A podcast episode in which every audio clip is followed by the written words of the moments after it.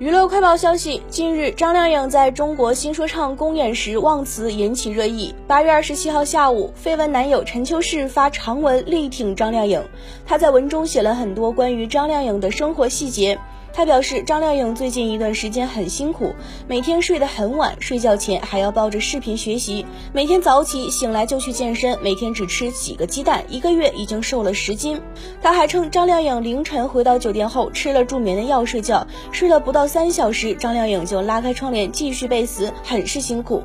但不管他是失误了，还是忘词了，还是怎样，我很开心他能卸下他的那些大道理，面对不完美的自己，最重要的是不那么委屈自己。